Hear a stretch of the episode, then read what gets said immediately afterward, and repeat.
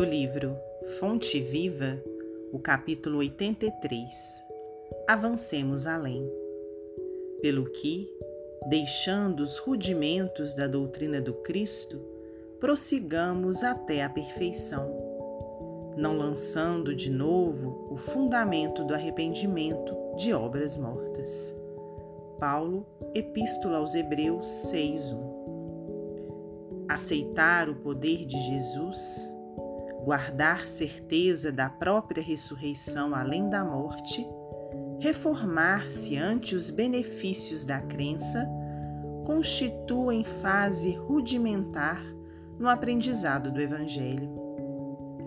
Praticar as lições recebidas, afeiçoando a elas nossas experiências pessoais de cada dia, representa o curso vivo e santificante. O aluno que não se retira dos exercícios no alfabeto nunca penetra o luminoso domínio mental dos grandes mestres.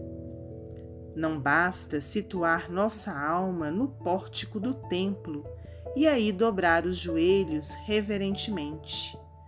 É imprescindível regressar aos caminhos vulgares e concretizar em nós mesmos os princípios da fé redentora, sublimando a vida comum.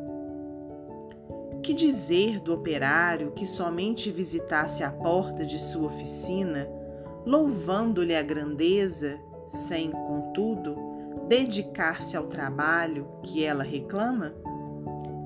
Que dizer do navio admiravelmente equipado, que vivesse indefinidamente na praia sem navegar? Existem milhares de crentes da Boa Nova nessa lastimável posição de estacionamento. São quase sempre pessoas corretas em todos os rudimentos da doutrina do Cristo. Creem, adoram e consolam-se irrepreensivelmente. Todavia, não marcham para diante, no sentido de se tornarem mais sábias e mais nobres. Não sabem agir, nem lutar e nem sofrer, vendo-se sozinhas sob o ponto de vista humano.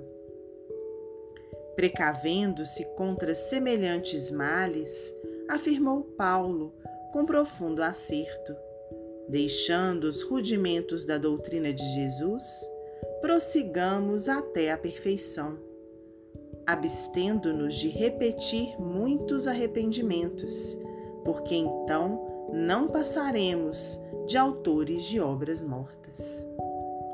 Evitemos, assim, a posição do aluno que estuda e jamais se harmoniza com a lição, recordando também que se o arrependimento é útil de quando em quando, o arrepender-se a toda hora é sinal de teimosia e viciação.